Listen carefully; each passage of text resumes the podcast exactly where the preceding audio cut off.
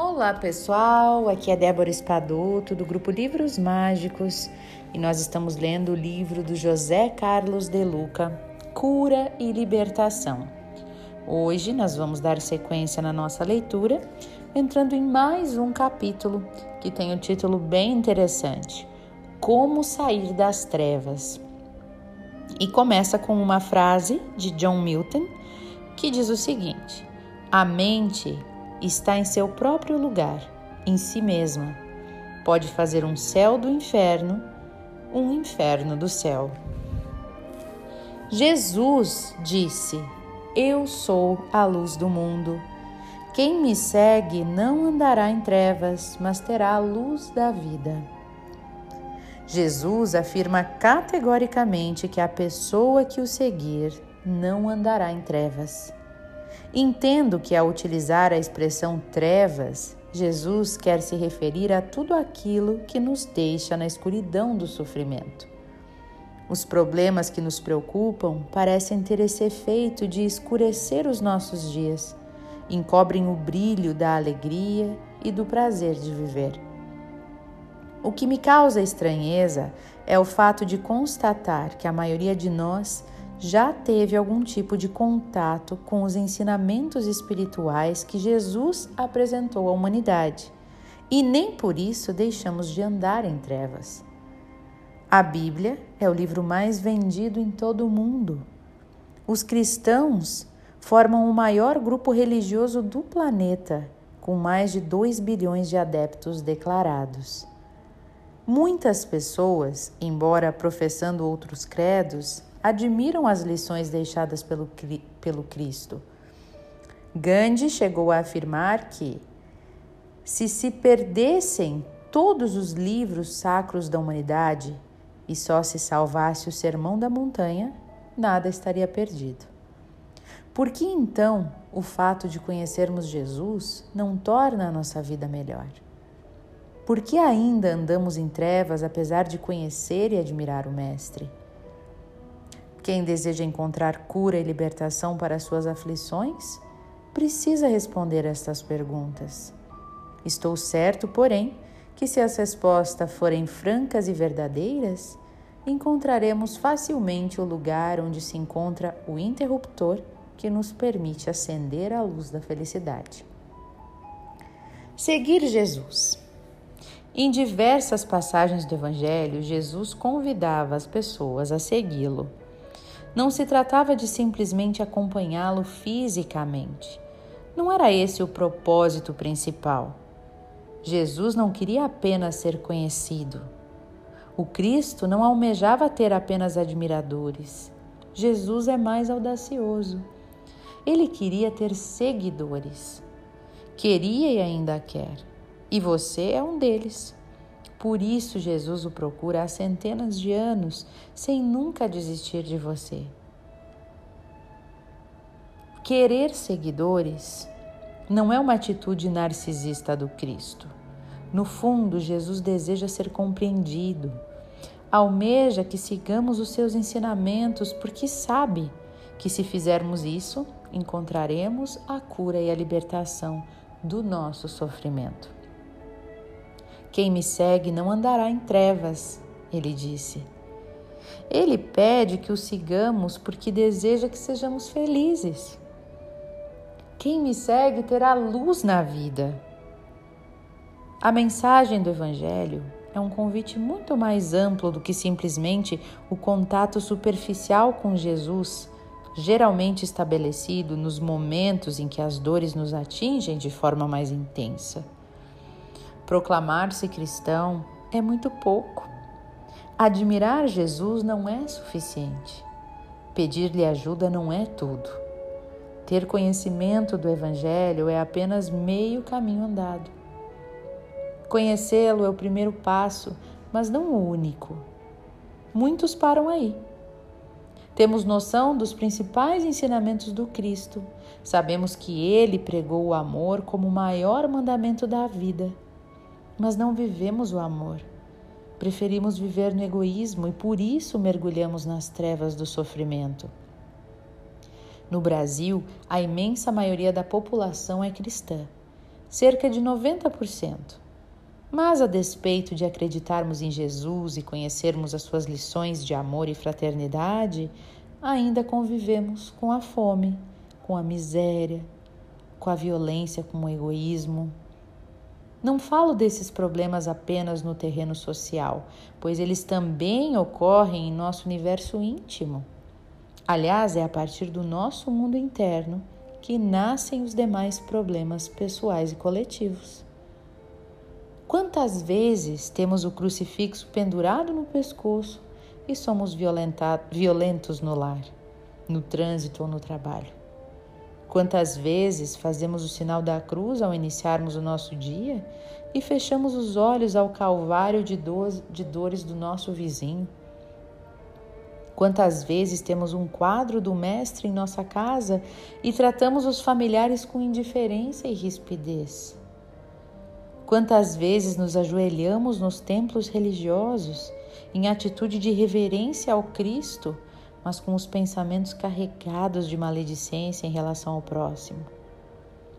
Quantas vezes imploramos o perdão das nossas ofensas, trazendo no peito ressentimentos sem conta? Quantas vezes choramos a coroa de espinhos colocada injustamente em Jesus mas continuamos cravando espinhos de desamor em nós mesmos. Certamente isso ocorre porque ainda não tomamos a decisão de viver de acordo com o Evangelho, isto é, ainda estamos vivendo distantes do amor. Porque o amor resume todas as leis espirituais que governam os destinos do homem na terra, conforme o próprio Cristo nos informou. Bastaria um passo na direção do amor que toda a nossa vida se transformaria. Seguimos uma pessoa quando percorremos o mesmo caminho que ela trilhou. O Mestre deseja que nossos passos se aproximem dos passos dele, que nossas escolhas sejam as escolhas que ele faria se estivesse em nosso lugar. O Evangelho é um mapa minucioso que nos aponta o caminho da felicidade. O propósito de Jesus é o que de cada um de nós siga esse caminho, porque desviar-se dele é tomar atalhos perigosos que nos trarão dor e sofrimento. Quando nos desviamos do roteiro proposto pelo Nazareno, surgem os problemas em nossa vida. Além de pedir a Jesus que nos ajude a sair de um determinado problema, deveríamos também perguntar a Ele como fazer para não criar o problema. Seguimos Jesus quando nos empenhamos em incorporar as suas lições na nossa vida, sobretudo quando deixamos que o amor guie nossas atitudes. Sentimos que Deus nos ama incondicionalmente? Somos amorosos conosco? Demonstramos amor aos nossos semelhantes? Temos uma relação de amor com a vida? Limpamos o nosso coração machucado com o remédio do perdão? Vejamos assim que seguir Jesus é muito mais do que simplesmente frequentar o templo da nossa fé fazer algumas rápidas orações ou oferendas e sair da igreja ou do centro espírita da mesma forma que entramos. Ninguém sai das trevas apenas com formalidades religiosas ou com a prática de rituais despidos do propósito de nossa elevação espiritual. Sair das trevas é trazer os ensinamentos espirituais para o altar da nossa vida é assumir a nossa condição de filhos amados por Deus e, a partir dessa conexão amorosa com o nosso Pai, irradiarmos bondade a nós mesmos e a todos que nos cercam. E quando isso acontece, entramos numa faixa de energia tão superior que a nossa vida se ilumina de felicidade e as trevas batem em retirada. É como abrir as janelas do nosso quarto para deixar a luz do sol entrar. A escuridão é a ausência de luz. Se estivermos mergulhados em trevas, é porque estamos com a mente e o coração fechados à maior e mais poderosa energia existente no universo, que é o amor. Só o amor traz coragem. Aliás, as palavras coragem e coração possuem fortes ligações etimológicas. Uma mãe é capaz de qualquer sacrifício pelo filho que ama porque o ama. É capaz de sacrificar a própria vida se for preciso para salvá-lo. E ela faz isso porque ama. E o amor produz essa força descomunal que nos impulsiona a superar qualquer obstáculo ou dificuldade. Agora, quem se distancia do amor vive com medo, sente-se fraco. E o medo traz insegurança, passividade, tristeza, doença e toda a gama de sentimento negativo que produz energias baixas e que redundam em sofrimentos, o que o amor poderia ter evitado. O trabalho espiritual mais forte e mais profundo que podemos fazer em nosso benefício é viver no amor, pois o amor gera otimismo, coragem, confiança e alegria. Deixa a nossa energia no mais alto nível e assim atraímos situações de vida que nos trarão a cura da infelicidade. Por isso, Jesus afirmou: Aquele que me seguir terá a luz da vida. Se hoje nós experimentamos as trevas do sofrimento, é sinal de que nos afastamos dos caminhos que o Cristo nos apontou e com isso perdemos a conexão com Deus, nos desligando da fonte que nos abastece de amor, de saúde, de paz. Perdemos o endereço de Deus quando nos distanciamos da bondade, quando nos afastamos da nossa essência divina. Não foi Deus que nos esqueceu, nós é que nos afastamos do Pai quando trocamos o perdão pelo ódio, a generosidade pela mesquinhez a compreensão pela maledicência, a fé pelo pessimismo, a confiança pela descrença, o altruísmo pelo egoísmo. Todas as escolhas contrárias ao amor rebaixam fortemente a nossa energia e com isso atraímos o sofrimento em forma de doenças, de miséria, de violência, de acidentes e tantas outras tragédias que se abatem sobre nós. Seguir Jesus é a chave que nos faz conectar com a fonte divina e faz restabelecer a felicidade em nossa existência. Seguir Jesus é deixar o amor entrar em nossa vida em atos, pensamentos e palavras. Escolher o amor é tratar o próximo da mesma forma que nós gostaríamos de ser tratados. Na maioria das vezes, o amor não exige nenhum gesto heróico ou dramático Bastam apenas pequenas atitudes positivas que farão toda a diferença. A gentileza no trânsito a um motoqueiro em apuros, o sorriso espontâneo quando revemos um amigo ou quando somos apresentados a um desconhecido, a afabilidade com as pessoas de trato mais difícil, a palavra amiga a um companheiro com dificuldades, o prato de comida a quem está com o estômago vazio. A visita a um companheiro enfermo, a oração a um irmão em perigo, o silêncio com as imperfeições alheias, são todas elas manifestações de amor. Amar é querer bem a alguém. Então, todas as vezes que queremos o bem de alguém e fazemos algo para que isso ocorra, estamos amando esta pessoa. E quando temos um gesto de amor na terra abrimos automaticamente as portas do céu para nós.